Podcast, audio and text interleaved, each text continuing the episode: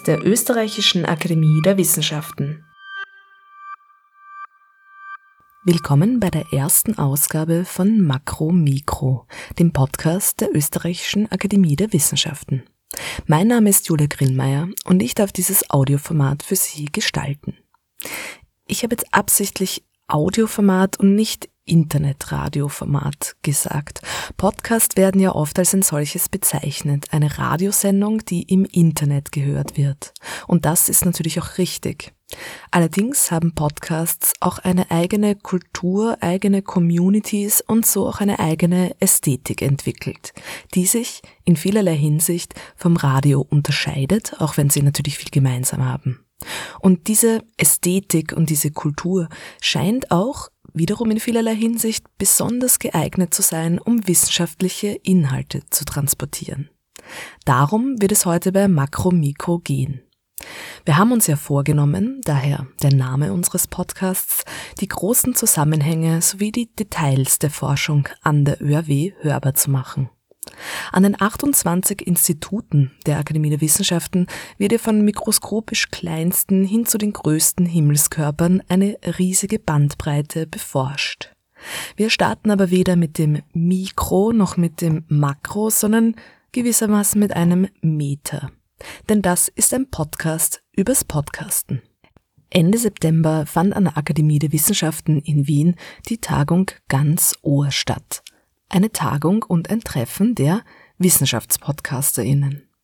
Veranstaltet wurde die Tagung vom Institut für vergleichende Medien- und Kommunikationsforschung der Österreichischen Akademie der Wissenschaften in Kooperation mit dem deutschsprachigen Netzwerk der WissenschaftspodcasterInnen wispod.de sowie der Wissenschaftsredaktion des ORF Radio Ö1. Wir werden in dieser ersten Ausgabe von Makromikro über diese Tagung hören, Auszüge aus Vorträgen dieser Tagung hören und uns auch darüber klar werden, was Wissenschaftspodcasten ist und was dieser Wissenschaftspodcast der Akademie der Wissenschaften sein möchte. Und wir hören jetzt gleich in den ersten Vortrag hinein. Es spricht Tim Pritloff, Podcaster Urgestein, der die deutschen Wissenschaftspodcasts Raumzeit und Forschergeist gestaltet was Podcasting betrifft und das Verhältnis zum Radio. Manches ist ähnlich, alles ist anders. Warum denke ich das? Ich werde das mal mit ein paar krassen Feststellungen festmachen wollen. Krasse Feststellung Nummer eins. Schon wenige Freiheiten machen einen großen Unterschied. Viele haben so ein bisschen so diese Wahrnehmung, ja, Podcast und so, das ist ja eigentlich genau das Gleiche. Da spricht man im Mikrofon, dann nimmt man auf, man benutzt dieselbe Technik und dann wird das irgendwie im Internet gesendet. Wir sind ja auch schon im Internet. Was dabei übersehen wird, ist, dass die Podcasting-Landschaft durch ein paar Freiheiten geprägt wurde, die am Ende wirklich was ganz anderes erzeugen. Da ist erstmal diese Flexibilität, da ist diese äh, absolute Freiheit, erstmal auf gar nichts Rücksicht nehmen zu müssen.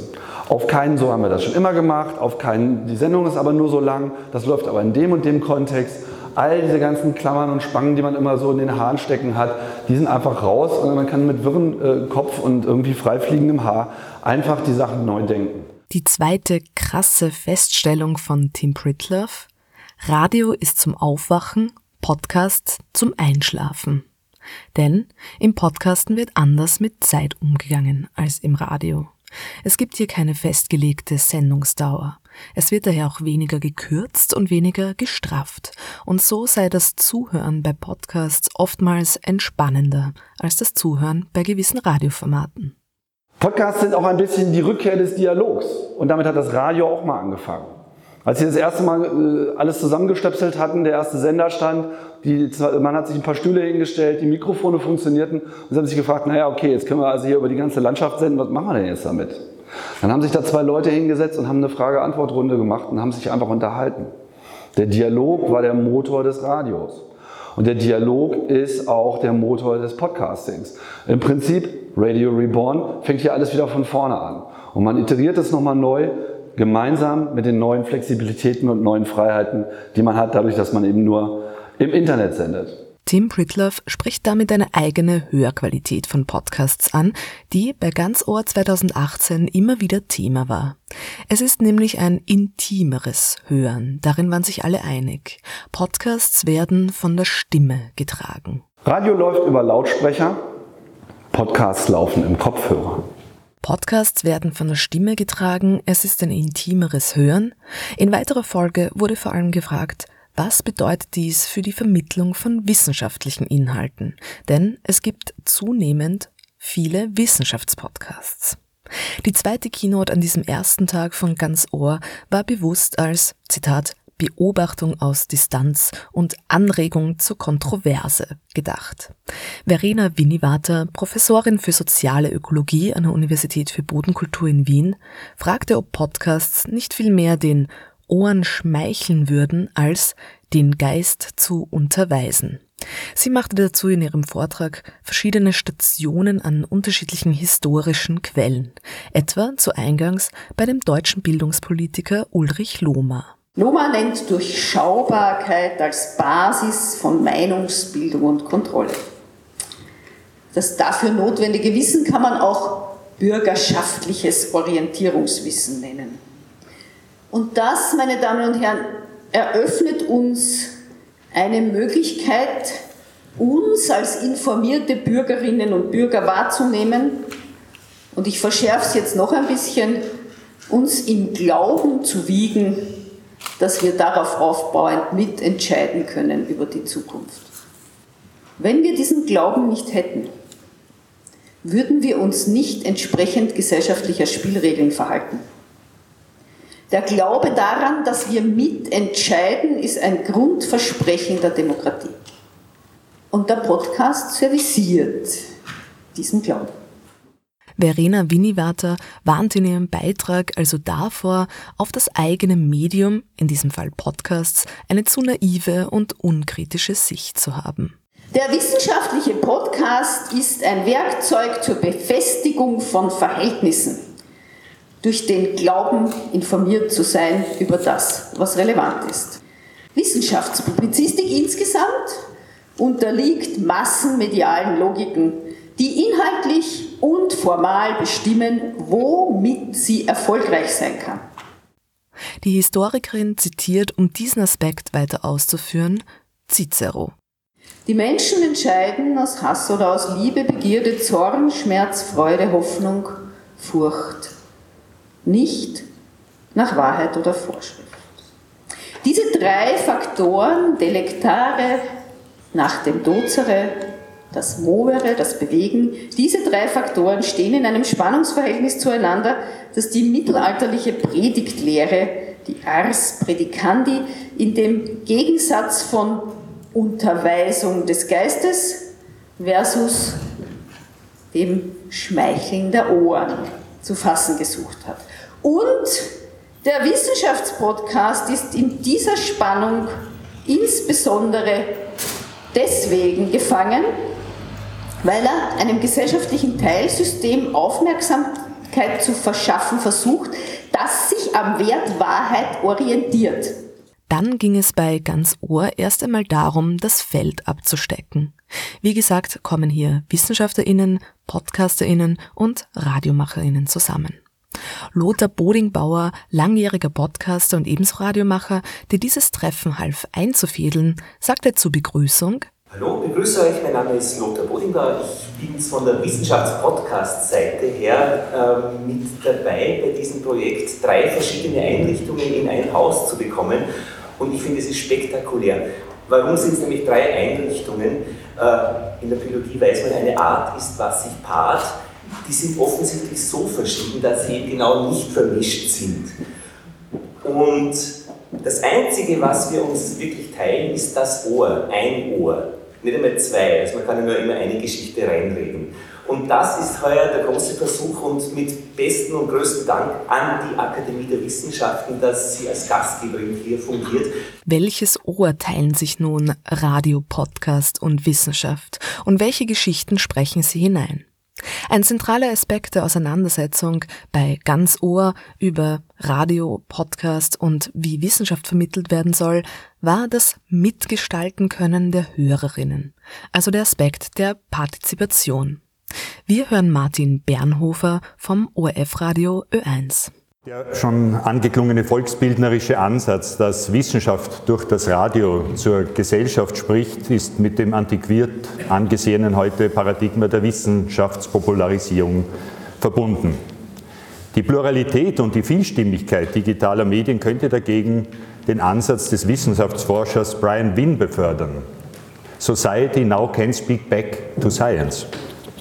Das wäre attraktiv für einen Rundfunk der Gesellschaft und passend auch zu unserem redaktionellen Ansatz, Wissenschaft und Bildung im Kontext gesellschaftlicher Entwicklungen zu verorten und nicht nur Sendungen anzubieten, sondern auch einen Dialog anzubieten, darüber eine Plattform für diesen Dialog zu schaffen. Und wie Sie ja auch gesagt haben, Dialoge sind ja die Urform und Gespräche sind die Urform des Radios, auf die wir uns ja auch im digitalen Zeitalter wieder besinnen können und wollen. In Ö1 wird seit über 15 Jahren die Strategie verfolgt, vor allem kürzere Formate und rein als Podcasts anzubieten, die in Serien ausgestrahlt werden. Neben dem Ö1-Journal mit den größten Abrufzahlen sind es erfreulicherweise Wissenschaftssendungen in populären Kurzformaten, die besonders nachgefragt werden, mit bis zu 180.000 Abrufen pro Monat. Wissenschaft im Kopfhörer da scheint ein besonderes Potenzial drin zu stecken. Wir werden im Laufe dieses Podcasts über die Tagung ganz Ohr noch ein paar Thesen dazu hören und auch Vorschläge, wie dieses Potenzial genützt werden kann. Podcasts sind in jedem Fall eine Erfrischung für den Wissenschaftsjournalismus, so die Conclusio von Martin Bernhofer von Ö1.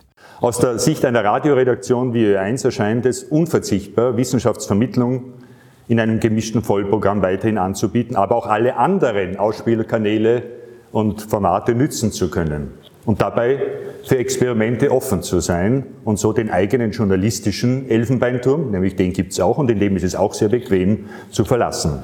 Auch mit Podcasts, die aber dann immer noch wiedererkennbar mit dem Sender, mit der Marke und ihrem Qualitätsanspruch verbunden sind. Podcasts ermöglichen, anders als die meisten etablierten Medien, einen Dialog zu ihrem Publikum herzustellen. Und dies passt zu dem immer wichtiger werdenden partizipativen Verständnis von Demokratie. Dies strichen Maren Beaufort und Josef Seethaler in ihrem Beitrag heraus. Die Gesellschaft verändert sich. Seit einigen Jahren erleben wir einen Wertewandel, der individuelle Freiheiten gegenüber kollektiven Verpflichtungen favorisiert, Diversität gegenüber Gruppenkonformität und zivilgesellschaftliche Selbstbestimmung gegenüber staatlicher Autorität, so die World Value Service. Im repräsentativen Modell delegieren die Bürgerinnen, verkürzt dargestellt, ihre Stimme an gewählte Akteure und brauchen dafür möglichst unparteiische, ausgewogene und faktengetreue Informationen. In der durch kommunikatives Handeln hergestellten deliberativen Öffentlichkeit stellen Medien Kontextwissen über mögliche Ursachen, Bewertungen, Konsequenzen und Lösungen eines Problems bereit. Weil aber die deliberative Öffentlichkeit entgegen ihrer Idealvorstellung aufgrund der Bildungsschwelle nur wenige erreicht, geht es beim partizipatorischen Modell um aktive Inklusion möglichst vieler in die Gestaltung der Lebensumwelt. In diesem Verständnis von Demokratie hätten die Medien die Aufgabe, Problemlösungswissen zur Verfügung zu stellen und Zugangsbarrieren möglichst abzubauen, sodass eben möglichst viele Menschen mitreden können. Dieses partizipative Verständnis von Demokratie setze sich durch, sagten Maren Beaufort und Josef Seelthaler vom Institut für vergleichende Medien- und Kommunikationsforschung der Österreichischen Akademie der Wissenschaften. Sie zeigten dies anhand von verschiedenen Werte- und Medienstudien. Eine Studie des Münchner Instituts für Medienpädagogik ist relativ optimistisch. Die haben sich Podcast-Nutzung unter jungen Leuten, sie gucken also von 15 bis 24, äh, angesehen und gemerkt, dass das Aufheben der Trennung von öffentlich und privat, von Kognition und Emotion, genau diese, dieses Aufheben hat Identitätsrelevanz und ermöglicht soziale Einbettung. Und auf diesem Weg Wissenschaft Teil des Lebenszusammenhangs von Menschen werden kann. Dann sind wir vielleicht mit einem doch irgendwie neuen Medium, auch wenn es vieles aus der alten Medienwelt übernimmt, auf einem hoffentlich vielversprechenden Weg. Apropos Partizipation. Bevor wir in weitere Vorträge hineinhören, hören Sie nun eine kleine Vox Pop. Vox Populi, die Stimme des Volkes, so nennt man das im Radio und vielleicht auch im Podcast, wenn man O-Töne der Besucherinnen einholt. Die Halbzeit des ersten Tages ist schon um. Was ist denn euer Eindruck von der Konferenz bis jetzt? Was hat euch am meisten interessiert? Äh, was mir am Vormittag eigentlich gut gefallen hat, waren eben die fünf Thesen, die äh, ich auch gerne mitnehme, weil ich jetzt äh, eine Fortbildung für Menschen in den freien Radios mache. Das heißt, mit den Ohren der Hörerinnen. Und da geht es eigentlich auch darum, was man strukturell Leitungsebene machen kann, um das zu befördern, dass das mehr mit den Ohren der Hörerinnen auch gedacht wird. Das ist Helga Schwarzwald, Geschäftsführerin des Verbands Freier Radios in Österreich. Sie spricht über den Vortrag von Harald Rau. Fünf Thesen, wie Wissenschaftler interviewen, dass man sie versteht. Der Vortrag äh, von Harald Rau war, war sehr hands-on und auch sehr aus der äh, sozusagen Aufnahmepraxis und da freue ich mich jetzt auf, den, auf, auf sozusagen den Praxisteil im, im Workshop.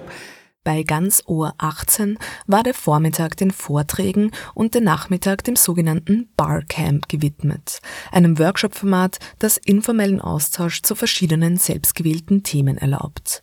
Etwa auch, wie bekomme ich sinnvolles, produktives Feedback zu meinem Podcast, aber auch zum Beispiel einen Austausch über die eigene Motivation. Warum mache ich eigentlich, was ich mache? Denn die meisten WissenschaftspodcasterInnen machen das aus eigener Initiative und ehrenamtlich. Der angesprochene Harald Rau arbeitet am Institut für Medienmanagement der Ostfalia Hochschule für angewandte Wissenschaften. Und auch ihn habe ich gefragt, was er denn von ganz Ohr mitnimmt. Also ich fand eigentlich die Diskussion jetzt, die wir oben im Pavillon hier, die äh, österreichische Akademie hat ja einen tollen Raum hier auf dem Dach und man sieht dann über die Dächer von Wien weg.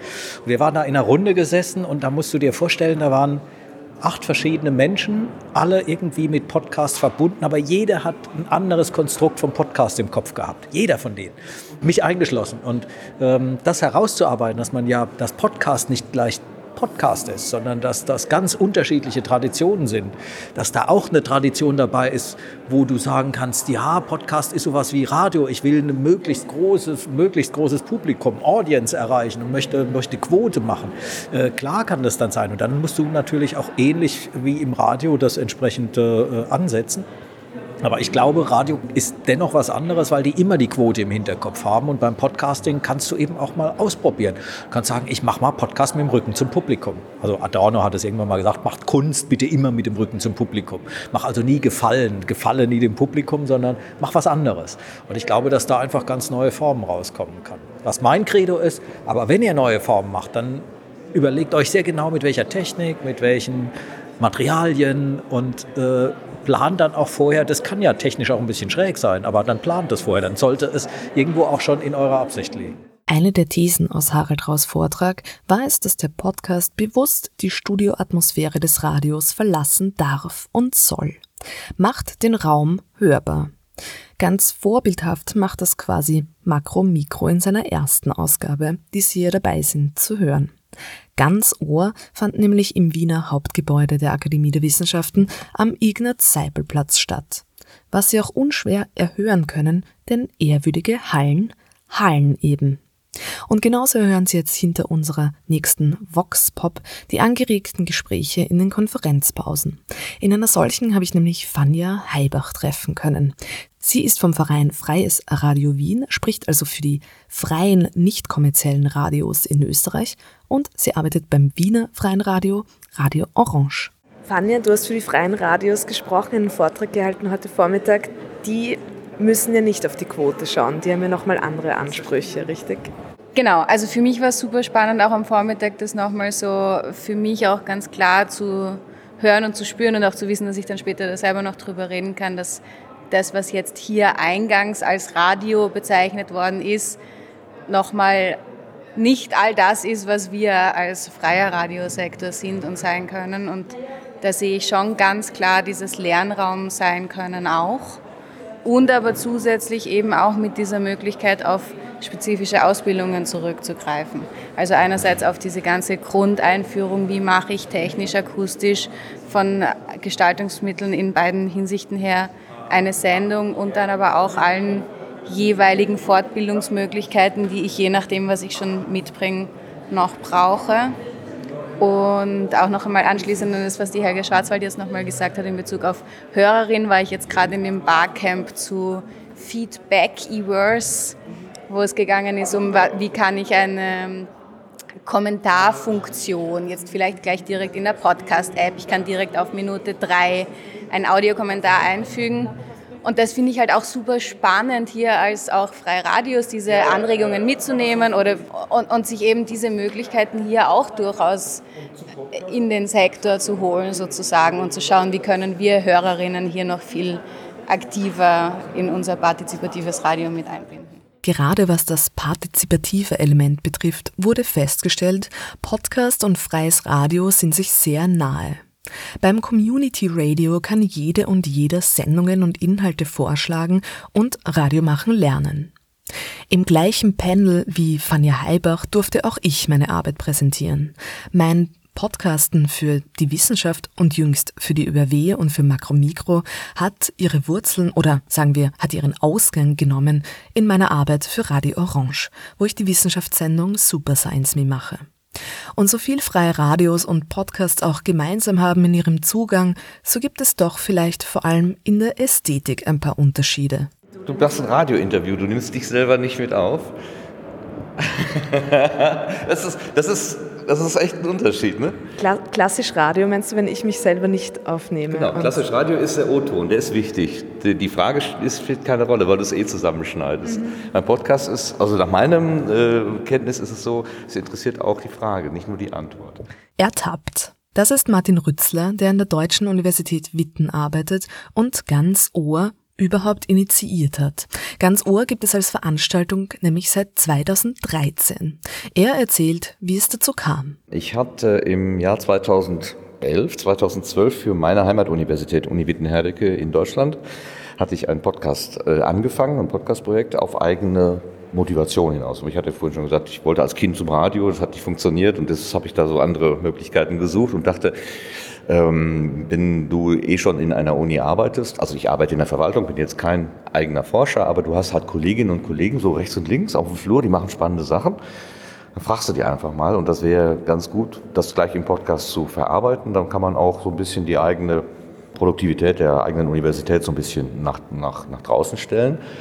Und ich habe für diese Arbeit, es gibt ja so einen jährlichen Mitarbeiterpreis, habe ich dann so ja, eine besondere Auszeichnung für diese Freizeit-Extra-Aktivität bekommen. Und mit diesem Preis war ein bisschen äh, Geld insofern verbunden, dass es hieß, du darfst dir irgendwas wünschen und wir helfen dir, diesen Wunsch zu erfüllen. Und dann habe ich überlegt, oh, ich will einen neuen Rekorder haben und ich will ein neues Mikrofon haben und so weiter. Und dann habe ich gedacht, naja, das sind aber Sachen, die kann ich mir am Ende alle selber zusammensparen. Aber wenn ich jetzt ein, ein Arbeitstreffen oder einen Thementag, Podcast an der Uni mache, das kann ich nicht durch eigenes Sparen. Da brauche ich die Uni für. Und dann habe ich gesagt, können wir nicht einen Tag machen zum Thema Podcasting? Hier stellt mir das Audimax zur Verfügung. Wir haben ein relativ kleines und wir laden im Namen der Universität ein und so weiter. Und das war eben 2013 dieses erste Treffen. War aber eine einmalige Geschichte, eigentlich. Und dann ist es international ausgeartet. nee, das nicht. Es ist eher ein bisschen kleiner geworden wieder. Ähm, aber wir haben uns halt wieder zusammengesetzt. Heuer ist ganz Ohr also das erste Mal um Beiträge aus Radio und Wissenschaft erweitert. Ein ursprüngliches Werkstatttreffen der PodcasterInnen fand sich auf einmal in einem akademischen Rahmen wieder, was durchaus Kontroversen auf den Plan rief. Vorerst einmal, was das Format zum Austausch betrifft. Wir sagen ja immer, Podcast ist das persönliche Medium. Ja, ich nehme dich wahr als Mensch und über deine Stimme. Du bist über Kopfhörer, bist du ganz nah an mir dran. Und ich habe da jetzt Leute, die stehen zehn Meter vor mir und ich habe das Gefühl, die sind, die könnten auch auf einem anderen Kontinent sein, weiter weg. Gar nicht. Ne? Martin Rützler spricht dabei vor allem den Kontrast zwischen Wissenschaftspodcasten und akademischem Vortrag an. Heiß diskutiert wurden aber vor allem die unterschiedlichen Zugänge von Wissenschaftskommunikation. Wie bereits im Zitat von Verena Winnivater und dem von Josef Seethaler reflektiert wurde, ist Wissenschaftskommunikation notwendigerweise in einem Spannungsverhältnis zwischen Zugänglichkeit und Komplexität. Wie über Wissenschaft sprechen, sodass in diesem Dialog möglichst viele Menschen eingebunden werden können, ohne dabei wissenschaftliche Komplexitäten und Erkenntnisse so weit zu vereinfachen, dass sie ihre Aussagekraft verlieren oder gar falsch verstanden werden. Wie Komplexität behalten, aber unkompliziert kommunizieren.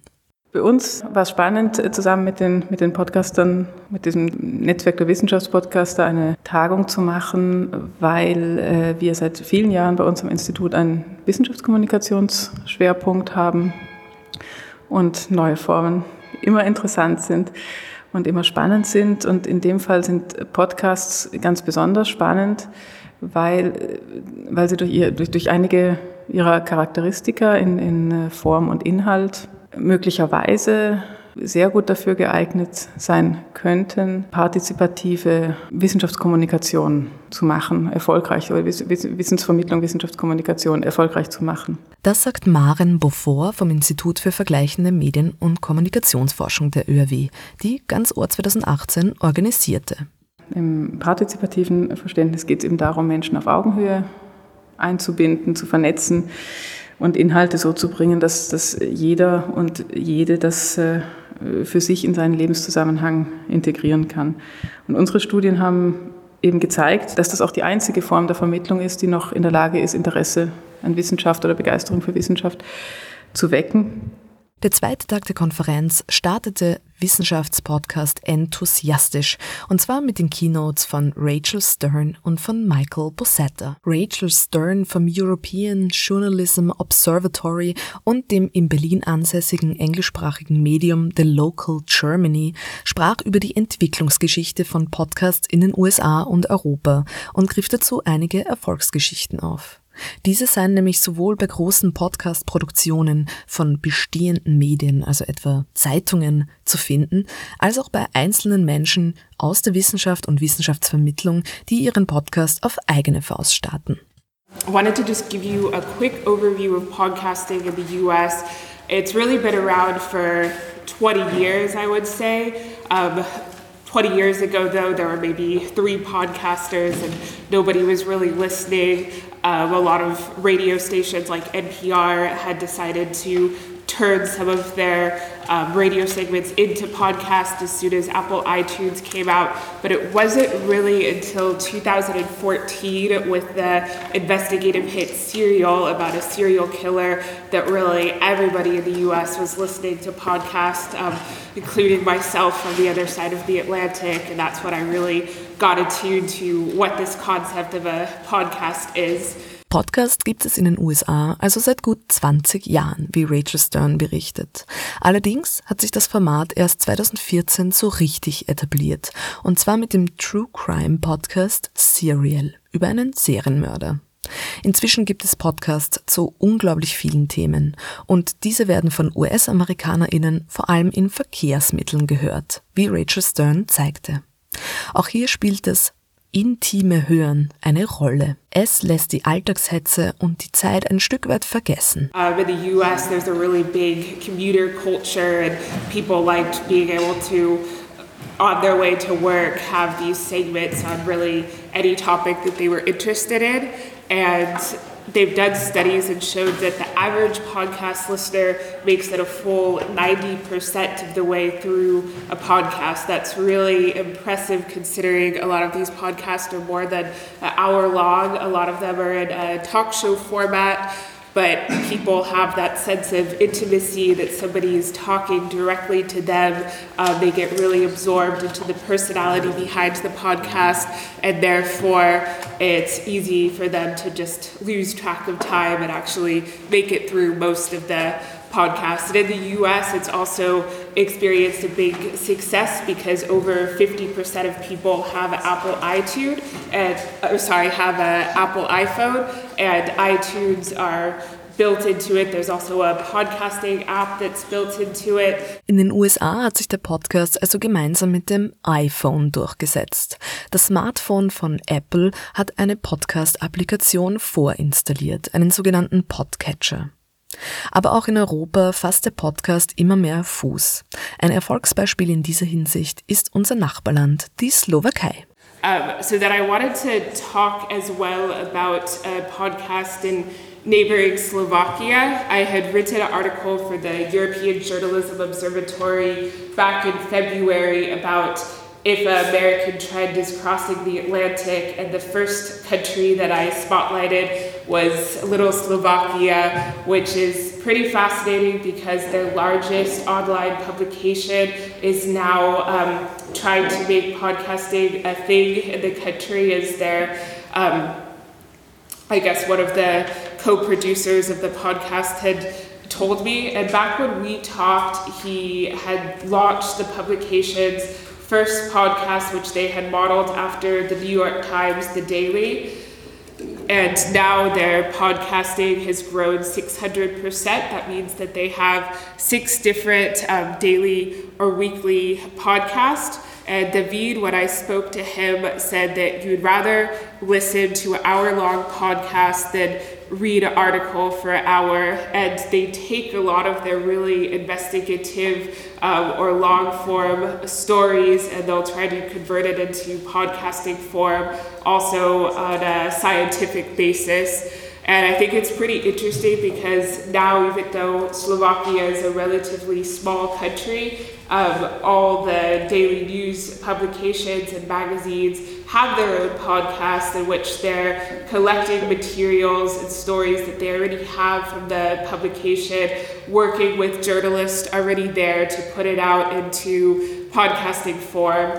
And at the Veeds publication, um, only two people in their whole staff had any radio background, yet they were able to create this really uh, successful podcast and with Slovak radio it's a very standard form of Slovak which doesn't really resemble how people actually speak but one of the things that has drawn listeners into their podcast is that it's um, all the different dialogue, dialects of Slovak, all the different accents, and it's really uh, close to what you would hear normally um, when you're in real life. So Nicht weniger Podcast-enthusiastisch sprach Michael Bossetta, Politikwissenschaftler an der Universität Kopenhagen und selbst Wissenschaftspodcaster. Er sprach darüber, warum Podcasts das ideale Medium für Wissenschaftskommunikation sind. I'm going to put forth three arguments to you as to why podcasts are the perfect medium for science communication. And the first is that any individual can create an audience around a niche topic. Because podcasts are the democratization of radio. If democracy is ruled by the people, podcasts are radio by the people. Because anyone can become a broadcaster. They are cheap to produce and distribute through the repositories that, that Rachel mentioned. Podcasts sind die Demokratisierung des Radios. Nischenthemen sind erlaubt und sogar erwünscht. Und das ist für Wissenschaftskommunikation wichtig, denn hier geht es ja oftmals um spezifische Themen und Details. And as Rachel mentioned, you have this connection with an audience. We sort of know that, that, you have a sort of intimate connection because you really can't get that close to someone's brain without getting really creepy. But with podcasts, you can. People generally listen through their phones and they generally listen through headphones. Auch Michael Bossetta hebt den Aspekt des intimen Hörens hervor. This sort of leads to my next argument, and I think this is really the, the core of what I want to say, is that the benefits of creating a podcast are greater than the costs involved. Einen Podcast zu machen steht zwar jedem und jeder frei, es ist aber sehr zeitintensiv. Der Kern von Michael Bossettas Vortrag, wie er sagte, ist daher die klare Ansage, es zahlt sich aus, nämlich auch für die eigene akademische und wissenschaftliche Auseinandersetzung, sofern Wissenschaftlerinnen Wissenschaftspodcasts betreiben. While you're doing a podcast about research, you're also doing research. That's the argument. You can keep abreast of developments in your field and also outside of your field. You have to be aware of what's going on to produce relevant uh, content for your audience. Balsam für die Seele für alle Vollzeitwissenschaftlerinnen im Raum, die sich dem Podcasten verschrieben haben. Und das sind gar nicht so wenige. Dann gab es ein letztes dichtes Panel an Impulsvorträgen. Ich konnte Ihnen nicht alle Vorträge anspielen in diesem Podcast. Wenn Sie Interesse an dem detaillierten Programm haben, finden Sie das unter orw.ac.at. Zuletzt möchte ich Ihnen aber noch einen kleinen Auszug aus dem tollen Vortrag von Johannes Preiser Capella vorspielen. Er ist Wissenschaftler am ÖRW-Institut für Mittelalterforschung und sprach über Netzwerktheorie vom Mittelalter bis heute. Uh, ja, also ich beginne mit der heutigen Zeit. Vor zwei Jahren hat uh, Mark Zuckerberg verkündet, dass man herausgefunden hat, dass alle Nutzer auf Facebook im Durchschnitt über nur dreieinhalb Schritte miteinander verbunden sind. Das ist bei mehr als einer Milliarde User natürlich beachtlich und es kommt durchaus dem nahe, was man im Deutschen ausdrückt, jeder kennt jeden über drei Ecken. Also das ist da relativ damit bewiesen, so scheint es. Und es ist sogar noch äh, radikaler als die, das englische Pendant Six Degrees of Separation, also sechs Ecken. Dieses englische Six Degrees of Separation, das kommt von einem der Experimente von Stanley Milgram. Der hat im Jahr 1967 äh, Kettenbriefe verschickt an zufällig ausgewählte Bürger in den Vereinigten Staaten und diese Bürger sollten diesen Brief an ihn zurückschicken, aber nicht einfach mit der Post, sondern ihn weitergeben an eine Person, mit der sie befreundet sind und von der sie glauben, dass sie den Brief näher an den Adressaten bringen könnte. Von diesen 300 Briefen ist eine statistisch relevante Zahl an ihn zurückgekommen und man konnte dann rekonstruieren, im Durchschnitt braucht es sechs Schritte, um von irgendeinem Bürger in den Vereinigten Staaten über persönliche Beziehungen zu ihm zu kommen. Und daraus entstand dann dieses äh, berühmte Diktum von den Six Degrees of Separation. Das klingt natürlich nach universeller Teilhabe, nach Demokratie, viele Dinge, die wir auch schon in den letzten Tagen gehört haben. Was aber die wenigsten lesen, ist, dass, äh, ja, das ist natürlich auch die Grundlage von all diesen Social Media, wo man dann sagt, und in drei Schritten bist du mit ganz Wien verbunden. Äh, was natürlich viele Leute nicht lesen, ist, dass Danny Milgram selber gesagt hat, äh, dass das eigentlich nur ein mathematisches Strukturphänomen hat.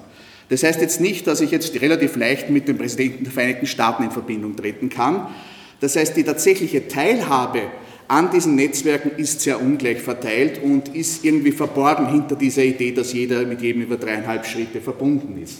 Es gibt also Ungleichverteilungen in Netzwerken. Woran liegt das und kann man dies für sein eigenes Netzwerken, zum Beispiel dem Podcast bewerben nützen? Die Frage ist, wie kommt so etwas zustande? Ein mögliches mathematisches Modell dafür ist das sogenannte Preferential Attachment. Das heißt, wenn ein Netzwerk, Netzwerk wächst, und ein neuer Knoten kommt dazu, dann ist die Wahrscheinlichkeit, dass er sich an einen Knoten anschließt, desto größer, je mehr Verbindungen dieser Knoten äh, schon hat. Das heißt, je mehr jemand hat, desto mehr wird er bekommen. Das sind diese Rich-Get-Rich-Effekte und das kann eine Erklärung sein für solche Ungleichverteilungen.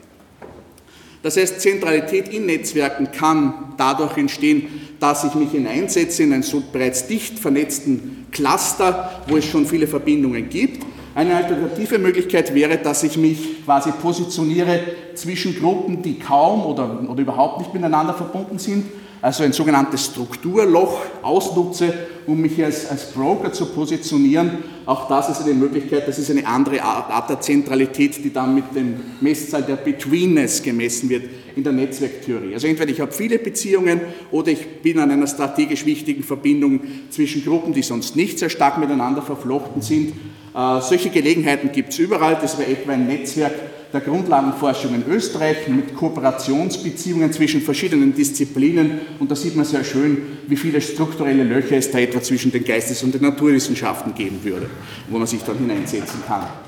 Auch die Wissenschaft ist in diese Netzwerke verstrickt, wie Johannes Preiser Capella zu denken gibt. Es geht nicht mehr nur um die Anzahl der Publikationen, zum Beispiel für eine wissenschaftliche Karriere, sondern um den Impact. Und das ist ganz klar, diese Netzwerke und Netzwerkeffekte, die muss man auch in der Wissenschaft ganz klar anerkennen. Es ist gestern gesprochen worden, in der Wissenschaft gibt es den Code nach Luhmann wahr, unwahr. Ich würde sagen, mittlerweile haben wir genauso den Code neu, alt, spektakulär, langweilig. Der ist manchmal sehr viel wichtiger als wahr und unwahr. Und auch diese Effekte sollte man hinterfragen, wenn man Wissenschaftsjournalismus betreibt. Ich danke für Ihre Aufmerksamkeit. Und damit geht die erste Ausgabe von Makro Mikro zu Ende. Sie führte Vorträge der Tagung Ganz Ohr 2018 zusammen und hörte sich dort um über das Verständnis von Wissenschaftspodcasts gegenüber anderen Formen der Wissenschaftsvermittlung, etwa im Radio.